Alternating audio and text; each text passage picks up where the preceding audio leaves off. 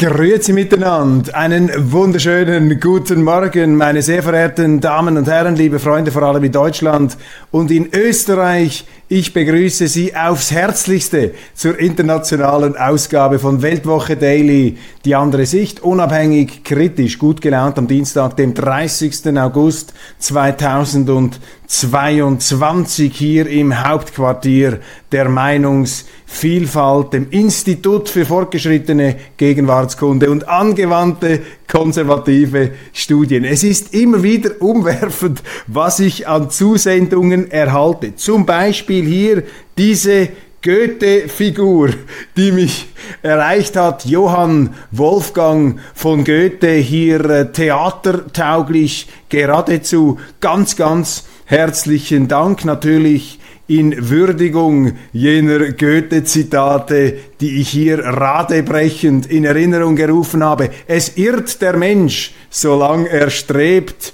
Wenn ihr's nicht fühlt, ihr werdet es nicht erjagen. Auch ein interessantes Zitat aus dem Faust. Wenn man etwas nicht fühlt, wird man's auch nicht erjagen. Also Hört auf, irgendetwas nachzurennen, was gar nicht in euch drinsteckt. Johann Wolfgang von Goethe, das deutsche Universalgenie, hier auf etwas äh, Zimmertaugliches Kleinformat zurechtgestutzt. Dann in Erinnerung an den Nationalfeiertag 2022, ich habe das auch in der Schweizer Ausgabe bereits verdankt, ein wunderbarer Teppich hier mir zugeschickt, das war die 1. Augustfeier in diesem Jahr in Gipf Oberfrick der aargauischen Gemeinde ein wunderbares Fest mit einem Großaufmarsch. Sie sehen das hier und das Bild zeigt mich, ist ein Selfie, das wir gemacht haben. Das Bild zeigt mich mit Martin Schmid, dem Präsidenten des Männerchors von Gipf Oberfrick, er hat das organisiert, hier natürlich stilecht mit dem Schweizer Leibchen und seine Kollegen vom Gesangsverein haben auch die ganze gastronomische Bewirtung der Hundertschaften von Zuschauern bewerkstelligt. Also ein ganz großes Fest und ein riesiges Dankeschön an die Freunde in Gipf, Oberfrick im Kanton Aargau. Ich hatte die große Ehre, drei Veranstaltungen machen zu dürfen. Bei einer wurde ich dann ausgeladen aufgrund von Sicherheitsbedenken. Ich hätte trotzdem hingehen sollen, aber äh, man will sich ja auch nicht aufdrängen. Wunderbare Erinnerungen an den Kanton Aargau. Vielen, vielen herzlichen Dank. Im Wall Street Journal habe ich einen hochinteressanten Artikel entdeckt. Man blickt ja auch etwas über die äh, Sprachgrenzen hinaus in die angelsächsische Welt und das Wall Street Journal für mich eine der besten Zeitungen überhaupt. Brillant gemacht, vor allem seit Rupert Murdoch der oft angefeindete hier das Zepter übernommen hat. Und da schreibt ein Autor über äh, die Notwendigkeit des Gegensteuergebens. Er bezeichnet sich als Contrarian. Contrarian, die deutsche Übersetzung schwierig. Was ist ein Contrarian? Das ist ein Andersdenkender, das ist einer, der immer das Gegenteil von dem sagt, was alle anderen sagen und deshalb auch äh, periodisch belächelt wird denn die Leute entgegen ihrer Selbstwahrnehmung haben es ja nicht so gerne, wenn man sie mit anderen Meinungen konfrontiert. Der größte Mythos den äh, der Mensch über sich selber äh, zelebriert, ist ja, dass er offen sei für andere Meinungen. Die allermeisten Menschen sind überhaupt nicht offen für andere Meinungen. Sie wollen einfach bestätigt werden. Das geht mir natürlich genauso. Ich habe es auch lieber, wenn ich bestätigt werde in dem, was ich sage, als wenn mir jemand sagt, was ich da alles für einen Unsinn erzähle. Aber als Journalist sind sie berufsbedingt gezwungen, vor allem als Weltwoche-Journalist, sich immer wieder diese anderen Sichtweisen anzuhören, weil sie sie eben produktiv verwerten können in der Weltwoche oder auf diesem Kanal. Und äh, das Wall Street Journal nun hier mit einer sehr schönen Verteidigung dieses ähm, Gegensteuerns im äh, Denken und im Schreiben. Und da wird an den Philosophen Arthur Schopenhauer erinnert, jetzt im englischen Übersetzungsmodus. Ähm, er habe das richtig formuliert. All truth passes through three stages. First, it is ridiculed. Second, it is violently opposed. Third, it is accepted as being self-evident. Jede Wahrheit geht durch drei Stufen. Zuerst wird sie lächerlich gemacht, dann wird sie gewaltsam, ähm, äh, wird man gewaltsam dagegen ähm, reden und drittens wird sie als äh, selbstverständlich akzeptiert. Ja, das ist oft so. Also wenn Sie dagegen halten, wenn Sie ähm, etwas herausfordern, was allgemein für wahr gehalten wird, dann macht man sich lustig über Sie, dann werden Sie angegriffen und schließlich sagt man, ja, was der sagt, das ist ja selbstverständlich, das wissen wir. Und ähm, die Contrarians, äh, so Hey, I'm Ryan Reynolds. Recently, I asked Mint Mobile's legal team if big wireless companies are allowed to raise prices due to inflation. They said yes. And then when I asked if raising prices technically violates those onerous two year contracts, they said, What the f are you talking about, you insane Hollywood ass? So to recap, we're cutting the price of Mint Unlimited from $30 a month to just $15 a month. Give it a try at mintmobile.com slash switch. $45 up front for three months plus taxes and fees. Promo for new customers for limited time. Unlimited more than 40 gigabytes per month. Slows. Full terms at mintmobile.com. so bilanziert hier das Wall Street Journal, äh, Journal hinterfragen permanent alles. Und ich glaube, das ist die, die wichtige Qualität, das, was ich auch von äh, Journalisten erwarte, dass sie eben das, was erzählt wird, hinterfragen, dass sie nicht alles glauben, was da verlautbart wird, vor allem von Regierungsstellen. Es ist nicht einfach nur das Nein sagen, es geht nicht einfach nur da darum, äh, chronisch äh, dagegen zu halten oder sich schlecht gelaunt ähm, im Schmollwinkel da aus einer gewissen Überheblichkeit über die Dummheit, die angebliche der Zeitläufe zu äußern. Nein, ganz im Gegenteil. Es geht darum, produktiv Widerspruch zu leisten, eben immer auch aus der goethischen Einsicht heraus, es irrt der Mensch, solange er strebt, und es kann ja der andere Mensch sein, der irrt. Vielleicht ist man selber auch, aber indem man widerspricht, indem man eine andere Meinung bringt, indem man das hinterfragt, was die anderen äh, für äh, wahr halten, leistet man eben einen Beitrag zur Wahrheitsfindung oder zur Wahrheitsabsicherung oder zur ja, Verifizierung oder Falsifizierung bestimmter Theorien, um es im Wortgebrauch des großen Philosophen ähm, Karl Raimund Popper auszudrücken. Dann, wenn wir schon beim Wall Street Journal sind, auch ein interessanter ähm, Gedanke einfach in seiner Nüchternheit bestechend.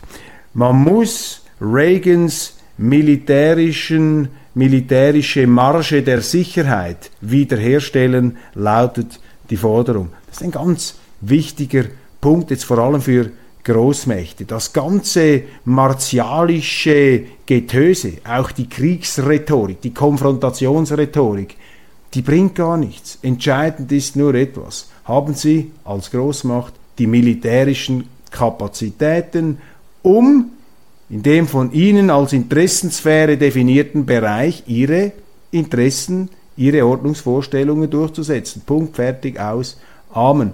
Und viel von der Hysterie, die wir heute spüren, die Sie auch merken, dieses Quecksilbrige, dieses Fiebrige, diese Fieberkurvenrhetorik und diese auch aufgekratzte Stimmung, die wir haben, diese Unsicherheit auch, die natürlich verborgen werden soll durch eine zum Teil militante Intoleranz. Intoleranz ist ja immer Ausdruck einer Überheblichkeit, die letztlich äh, in der Ahnung wurzelt, dass man sich irren könnte, aber man verdrängt das und äh, versucht das mit einer militanten ähm, Rechthaberei gleichsam zuzubetonieren, diese Unsicherheiten. Das ist immer ein Symptom dafür, dass irgendwo eine Schwäche, eine erkannte oder unerkannte Schwäche vorhanden ist. Und Ronald Reagan, der legendäre amerikanische Präsident, er hat im Grunde das ganz offensichtlich und einleuchtende getan, hat einfach gesagt, wir müssen starke Streitkräfte haben und mit dieser Marge, mit diesem Vorsprung können wir es uns dann auch leisten, relativ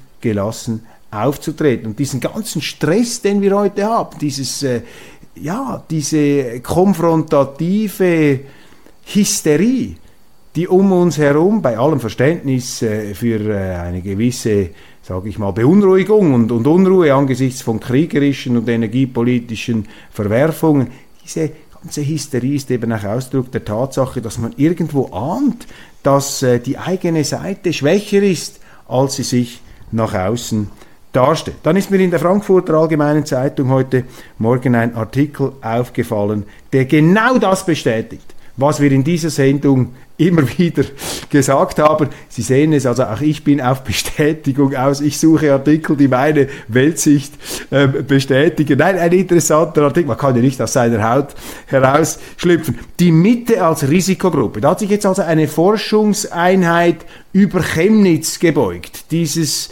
diese ominöse Stadt im Osten der Bundesrepublik, die, zwei, die 2018 zum Schauplatz von großen Demonstrationen geworden ist. Warum? Weil damals ein äh, Gewaltverbrechen verübt worden ist an einem relativ jungen Vater durch zwei mutmaßlich Asylbewerber aus dem Irak und Afghanistan, wenn ich mich richtig erinnere. Und anstatt das Thema der Flüchtlingsgewalt offen zu diskutieren, ist natürlich in Deutschland das typische Verunglimpfungsgetöse losgegangen. Die Regierung hat sich eingeschaltet, die Nazikeule wurde geschwungen und am Ende haben die Medien, haben die Politiker, haben die äh, Regierenden in Berlin in einer konzertierten Aktion dieses Chemnitz und die Chemnitzer verteufelt dass ich mich genötigt sah, selber nach Chemnitz zu fahren, um mir ein Bild vor, Augen, vor der Lage zu machen, worauf ich dann auch noch kritisiert wurde, denn wenn einer nach Chemnitz fährt, dann ist er sowieso der allerletzte, dann sind sie automatisch ein Rechtsextremer. Also wenn Sie sich als Journalist mit dem Gegenstand auseinandersetzen, um den es geht, dann werden Sie bereits von Kollegen als rechtsextrem diffamiert. Das zeigt Ihnen auch, in was für einem falschen Film, nein, in was für einem falschen Universum viele Journalisten unterwegs sind. Die Mitte als Risikogruppe und diese Forschung die da gemacht wird, ist also eine Frechheit gegenüber äh, den Menschen in Chemnitz. Die Universität, die Technische Universität Chemnitz und der Universität der Bundeswehr München haben die 250.000 Einwohnerstadt ethnografisch erforscht. Ethnografisch, wenn ich das nur schon höre. Sie haben also gleichsam die Bevölkerung auf den Objektträger gelegt. Fast so eine Art Zoobesuch hat man hier in Chemnitz gemacht und man ist zu folgenden Befunden gekommen. Was glauben Sie, zu welchen Befunden man gekommen ist?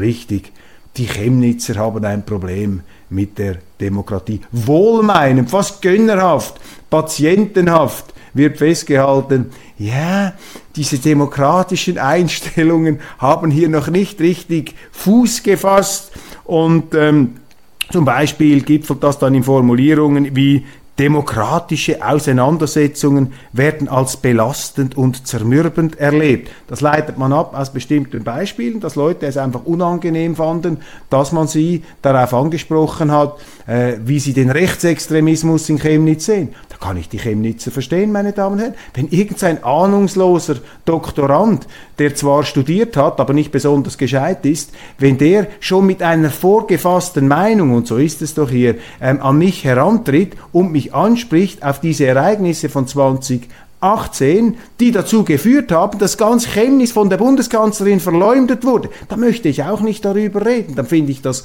unangenehm. Ich finde es eine Frechheit, wenn man mit dieser herabsetzenden Art und Weise ähm, an eine Stadt herantritt und bereits die ganze Blickrichtung ist ja hier von oben herab. Also das ist fast eine Art kolonialistische Aneignung, die da äh, stattfindet in dieser Forschungs- Arbeit. Eben demokratische Auseinandersetzungen würden als belastend, zermürbend und unlauter erlebt und es werde sich deshalb bevorzugt in die vermeintliche Fraglosigkeit eigener Erfahrungen und Ansichten im Privaten zurückgezogen. Ja, das sind die völlig legitimen und berechtigten Ausdrucksformen eines Unbehagens, man könnte auch sagen einer Verärgerung, die sehr viele Chemnitzer spüren, das habe ich nämlich damals erlebt, gegenüber der eigenen Regierung. Weil die eigene Regierung hat diese Bevölkerung verleumdet, kollektiv als eine Art Basislager für Rechtsextreme und Nazis. Und das ist doch ein Affront. Ich meine, Chemnitz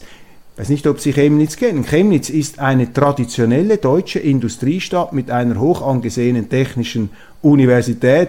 Ähm, vielleicht ist diese Forschungsarbeit hier die Ausnahme, die die Regel bestätigt. In Chemnitz wurden äh, wurde das deutsche Eisenbahnwunder im 19. Jahrhundert mitgestaltet. Einer der deutschen Eisenbahnkönige war dort. Ich kenne Leute, sehr erfolgreiche Industrielle, die in Chemnitz studiert haben und die mir gesagt haben, dass in Chemnitz eben ein sehr technischer, rationaler Geist herrsche und diese Vorstellung, dass da die Leute irgendwo ideologisch verhetzt seien, sei komplett an der Realität vorbei. Aber genau dieses Narrativ, dieses Märchen hat man erzählt, hat man konstruiert, um die Chemnitz zu verleumden, die im Grunde nichts anderes gemacht haben als das, was ihre bürgerliche, ihre demokratische Pflicht ist. Sie haben nach einer schrecklichen Gewalttat, die eine Folge einer irregeleiteten Migrationspolitik war, ihren Protest kundgetan. Und anstatt sich mit diesem Protest auseinanderzusetzen, sind sie aus Berlin verleumdet worden und die Universitäten unterstützen jetzt noch diese Verleumdungsstrategie durch Forschungsarbeiten, die den Namen nicht verdienen.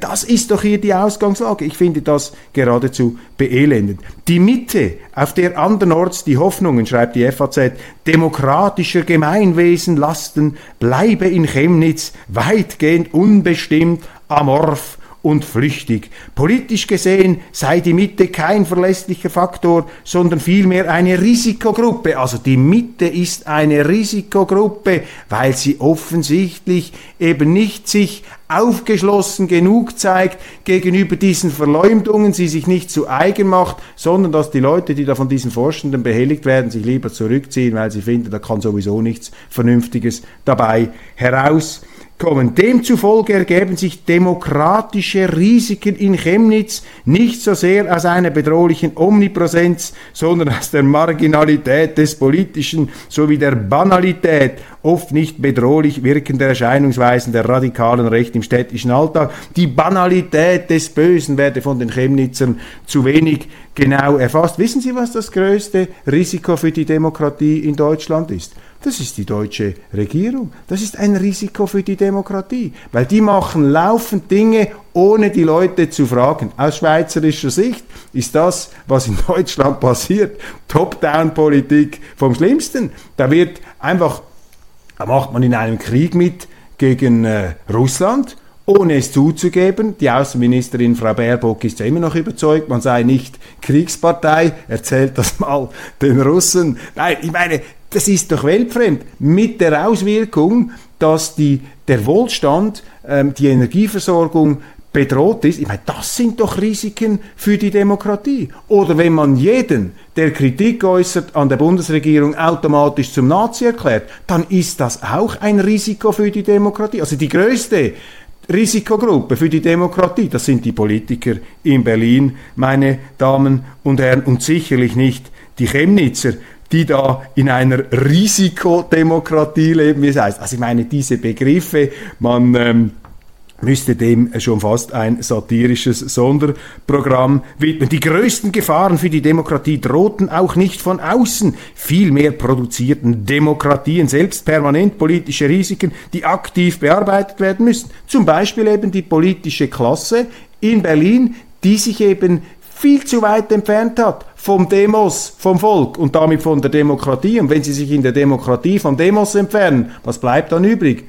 Demokratie ohne Demos ist nur noch Kratie, ist nur noch Herrschaft. Also die Vorwürfe dieser Studierenden da fallen gleichsam auf die deutsche Regierung zurück. Dazu zähle nicht, jetzt kommt die Empfehlung, Ganz falsch wäre es, sich auf die radikale Rechte zuzubewegen. Und die radikale Rechte, da gehören Sie schon dazu, wenn Sie die Politik in Berlin, die Migrationspolitik kritisieren oder vermeintlich besorgten Bürgern mehr Gewicht zu verleihen. Auf keinen Fall, meine Damen und Herren, sollte man den besorgten Bürgern Gehör schenken. Da wäre man schon Teil dieser Risikogruppe. Ich meine, so ein derartiger Unsinn, der hier von der FAZ noch zustimmend kommentiert wird. Also da sehen Sie auch, dass äh, die deutschen Universitäten, zumindest hier diese Forschungsabteilung, ein äh, Sanierungsfall, ein Fall für die Intensivstation sind. Zeitenwende für Europa. Der Bundeskanzler legt an der Karls-Universität in Prag dar, wie er die EU zu einem geopolitischen Akteur machen will. Merke, wenn zu Hause dir der Laden um, den Ohr, um die Ohren fliegt, rede über die Europäische Union, rede über Europa, flüchte dich aus der Realität, aus den Verstrickungen deiner Probleme in die vermeintliche Herrlichkeit der großräumigen EU institutionellen Fehlkonstruktion, wie wir hier immer wieder festhalten. Große Rede von Kanzler Scholz ähm, man kann sie zusammenfassen, mehr EU, weniger Deutschland, mehr Zentralismus, weniger Demokratie, mehr rigoroses Durchregieren, weniger Föderalismus nach schweizerischem Verständnis. Er hat gesagt, wir brauchen eine größere EU, also Ausdehnung, Flucht nach vorne, obwohl man die bisherige EU, siehe Brexit, noch gar nicht konsolidieren konnte. Ähm, dann möchte man die kritischen Stimmen in der EU einfach an die Wand drücken durch das Mehrheitsprinzip, also Orban und seine Kollegen die sollen dann äh, marginalisiert da am Osten stehen bleiben. Und eben der Superstaat Europa winkt hier am Horizont. Das, was ähm, eigentlich nie funktioniert hat und was auch nie gewollt wurde. Und schon interessant, wie man jetzt die Verunsicherung, die man ja zum Teil selber produziert hat durch eine verfehlte Energiepolitik, wie man jetzt diese selbstgemachte Verunsicherung wieder ausnützen will, um hier institutionell machtmäßig einen Schritt nach vorne zu gehen. Und ich sage Ihnen einfach, die Europäische Union ist von Politikern für Politiker gemacht worden. Die Interessen der Politiker, die sind super aufgehoben in der äh, Europäischen Union. Aber die Interessen der Bürger, was haben Sie eigentlich zu sagen? Wen können Sie abwählen in der EU-Kommission, wenn da irgendetwas beschlossen wird, was Ihnen nicht gefällt? Wie können Sie diese Entscheide dort beeinflussen? Was ist eigentlich genau die Macht des EU-Parlaments, dass er keine Gesetze beschließen kann? Was ist ein Parlament, das keine Gesetze beschließen kann? Das ist gar kein Parlament. Das ist ein Scheinparlament, meine Damen und Herren. Da fängt doch der Betrug schon an, dass man die Institu Institution There's never been a faster or easier way to start your weight loss journey than with PlushCare. PlushCare accepts most insurance plans and gives you online access to board-certified physicians who can prescribe FDA-approved weight loss medications like Wigovi and Zepbound for those who qualify. Take charge of your health and speak with a board-certified physician about a weight loss plan that's right for you. Get started today at plushcare.com slash weight loss. That's plushcare.com slash weight loss. plushcare.com slash weight loss. Millions of people have lost weight with personalized plans from Noom, like Evan, who can't stand salads and still lost 50 pounds. Salads generally for most people are the easy button, right? For me, that wasn't an option. I never really was a salad guy. That's just not who I am. But Noom worked for me. Get your personalized plan today at Noom.com. Real Noom user compensated to provide their story. In four weeks, the typical Noom user can expect to lose one to two pounds per week. Individual results may vary.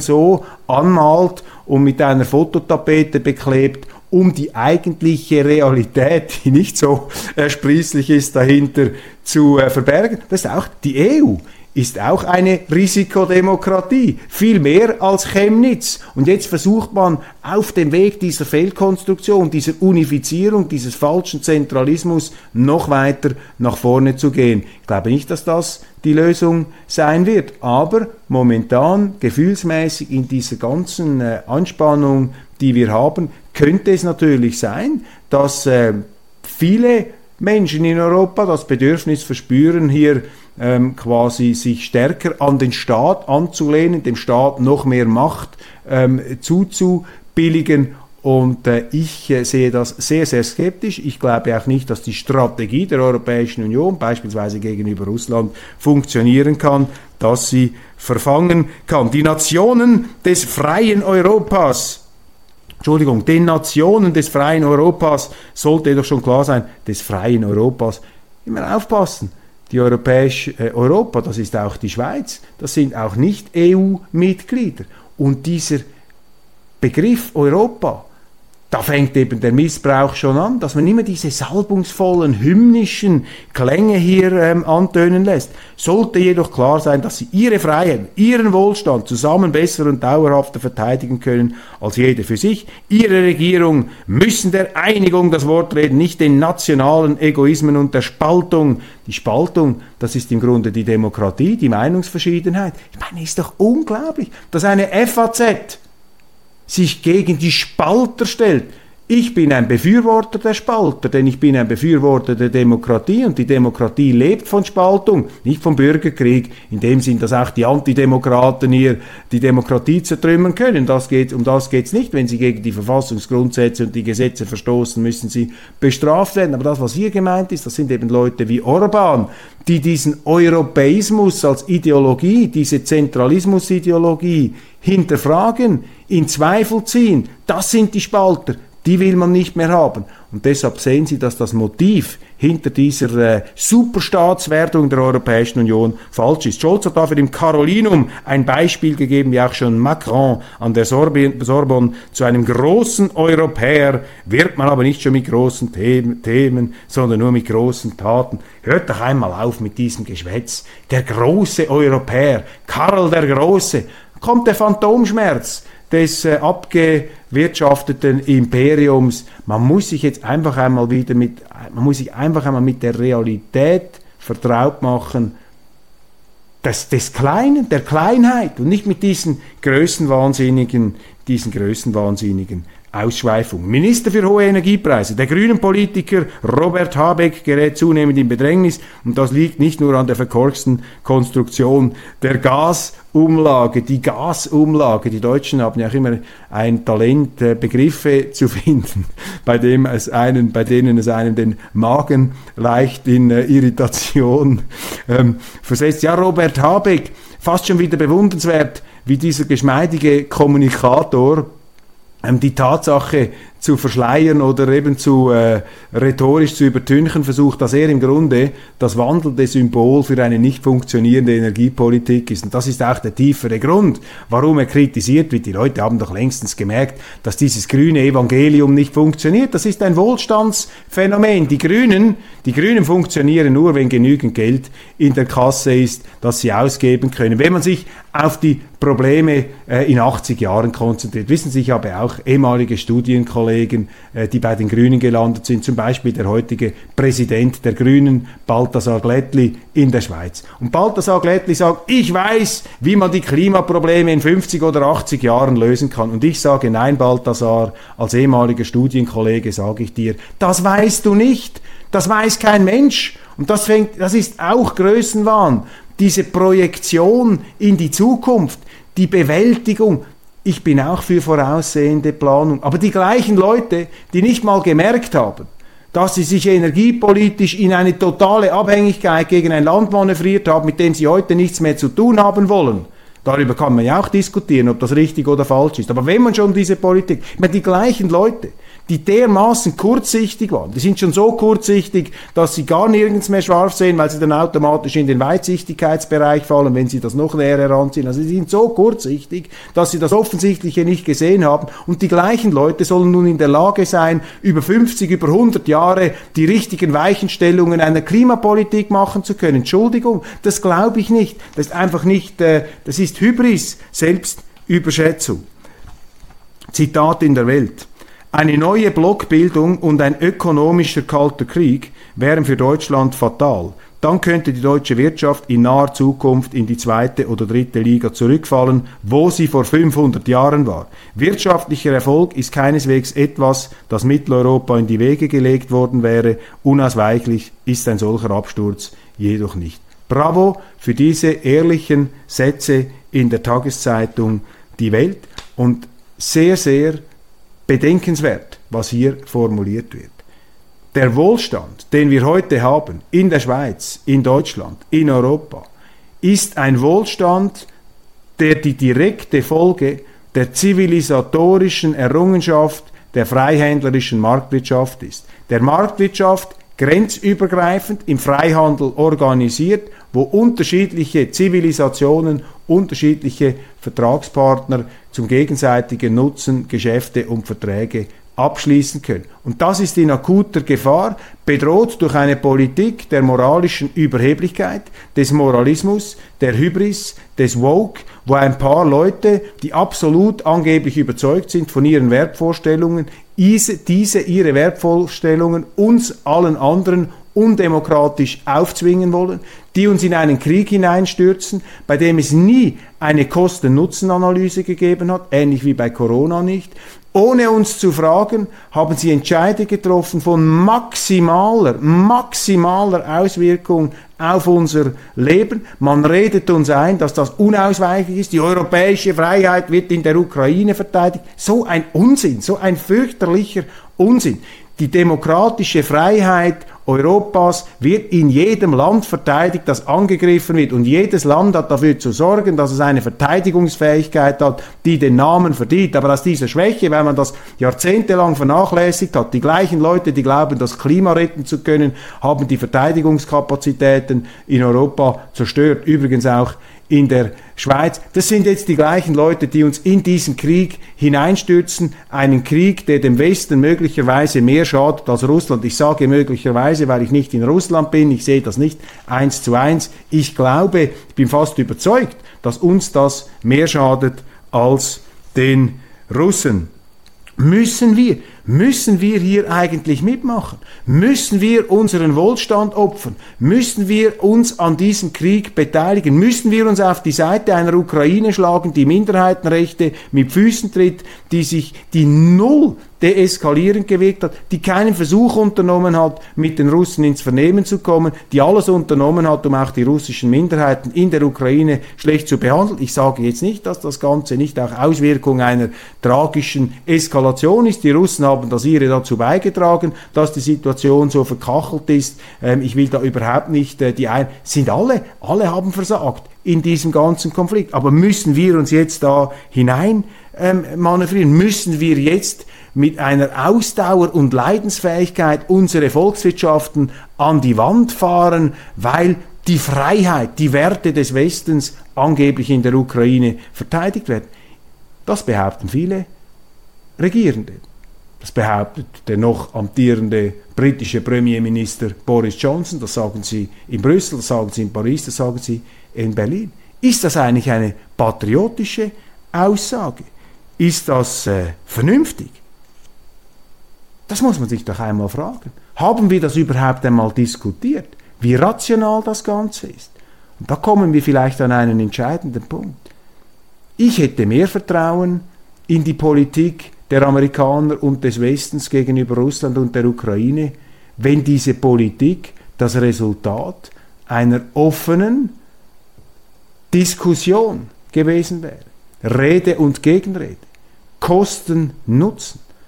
Aber wir haben ja das Gegenteil erlebt, meine Damen und Herren. Wir haben eine geradezu militante Intoleranz erlebt. Jeder, der auch nur den Hauch eines Zweifels an der hochwohllöblichen Weisheit der angeblichen unserer Regierenden geäußert hat, der wurde ja sofort als Speichellecker Putins abqualifiziert. Sehr viele Leute getrauen sich gar nicht mehr, ihre Meinung zu sagen. Das sind doch die Symptome. Und wenn Sie keine Meinungsvielfalt mehr haben, keine echte Diskussion, wenn die Medien jeden canceln und abschießen, der da ein Fragezeichen setzt, hinter diese Politik des selbstzerstörerischen Wahnsinns,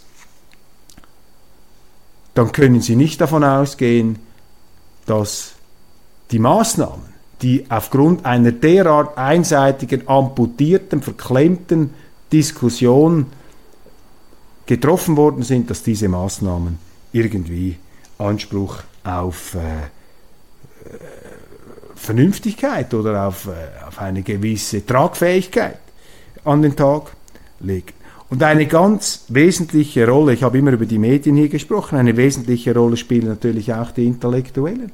Und wisst ihr, wenn ich die Zeitungen anschaue, auch die NZZ, ich habe in der Schweizer Ausgabe eine Reihe von Leserbriefen zitiert, da äh, zu einem Leitartikel des Chefredaktors, der äh, geschrieben hat, Putin sei bereits an Bord, Putin ist erledigt in einem triumphalistischen Ton, da fast etwas stechschrittartig wurde das festgehalten. Vielleicht ist das ja so. Wäre ja schön, wenn das jetzt alles vorbei ist. Aber ich habe nicht den Eindruck, dass es vorbei ist. Und mit solchen herrischen, säbelklirrenden, hackenschlagenden Leitartikeln tragen sie eben nicht so wahnsinnig viel dazu bei, eine offene Diskussion herbeizuführen. Die Medien versagen hier eigentlich in ihrem Auftrag größtenteils leider. Aber eben auch die Intellektuellen. Ich lese da von einer Veranstaltung, dem Erlanger Poetenfest. Da sind eine Reihe von Kulturschaffenden aufgetreten. Natürlich nur Kulturschaffende, die Meinung sind, wir müssen noch mehr Waffen liefern in die Ukraine oder Putin ist jetzt der absolute Teufel. Gut, es gab noch ein paar äh, Stimmen, die für den Pazifismus waren, also gar keine Waffenlieferung, aber sonst ganz klar hier. Wenn wir die Ukraine retten, retten wir uns selbst und wenn wir Russland helfen wollen, müssen wir gegen Putin sein, sagt eine Nobelpreisträgerin. Ich will nicht bestreiten, dass sie gute Literatur schreibt, das kann ich nicht beurteilen, aber das befähigt sie ja noch nicht, ein äh, überlegenes moralisches oder politisches Urteil abzugeben. Wenn wir die Ukraine retten, retten wir uns selbst. Müssen wir uns selber retten? Retten wir uns auf den Schlachtfeldern der Ukraine? Meine, was sind das für Sätze? So hat man sich geäußert vor dem Ersten Weltkrieg, als äh, Teile der europäischen Gesellschaft einen gewissen Degu einen gewissen Zivilisationsekel verspürt haben und geglaubt haben, dass sie sich im Stahlbad der Schützengräben und des äh, Schlachtengetümmels wie in einer Art Jungbrunnen wieder erneuern könnten. Wir retten uns selbst in der Ukraine. Meine, was sind das für Aussagen? Ganz schlimm. Und gerade die Intellektuellen sollten doch sensibler sein, sollten hier vielleicht eine andere Sichtweise bringen. Aber der ist ja völlig verrammelt, der Kulturbetrieb. Oder wohin man schaut, gibt es Despoten. Als Europäer kann man nicht mit Leuten wie Erdogan, Putin oder Orban verhandeln, ohne seine Prinzipien zu verlieren, sonst bedeutet das Finsternis für die ganze Welt, sagte da ein anderer Schriftsteller. Ich meine, was sind das für Spinner, die da sich öffentlich äußern? Ist doch unglaublich. Ich verliere meine Prinzipien, wenn ich mit einem Putin verhandle oder mit einem Erdogan oder mit einem Orban. Ich meine, das ist doch meine, also, das ist ja kompletter Unsinn. Schade, dass ich an dieser Diskussion nicht dabei war. Man muss doch mit allen verhandeln. Nehmen wir da das Schweizerische Rote Kreuz zum Vorbild. Das Schweizerische, das Komitee vom Roten Kreuz. Unbestritten eine internationale Organisation, die sehr viel Gutes tut. was ist die Essenz dieser Organisation? Wir müssen sogar dem Teufel die Hand schütteln, um ein Menschenleben zu retten. Also diese intellektuelle Meinungsmilitanz, intellektuell in Anführungszeichen, beziehungsweise intellektuell heißt nicht zwangsläufig intelligent, die ist fast schon etwas beängstigend. Diese Schreibtischtäter, die da an ihren gesicherten und geheizten Symposien solche martialischen Sprüche machen, die sollen mal in den, äh, im Kriegsgeschehen da, im militärischen Erfahrungen sammeln. Ja, meine Damen und Herren, damit sind wir bereits am Ende der äh, heutigen Sendung angekommen.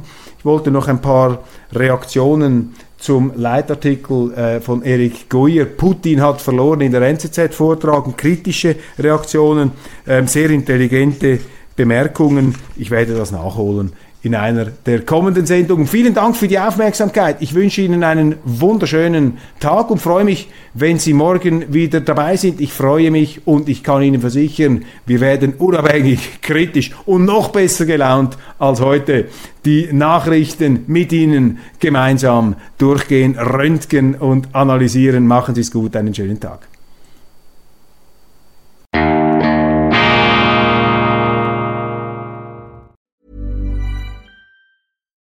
Support comes from ServiceNow, the AI platform for business transformation. You've heard the hype around AI. The truth is, AI is only as powerful as the platform it's built into. ServiceNow is the platform that puts AI to work for people across your business, removing friction and frustration for your employees, supercharging productivity for your developers, providing intelligent tools for your service agents to make customers happier all built into a single platform you can use right now. That's why the world works with ServiceNow. Visit servicenow.com/ai for people to learn more.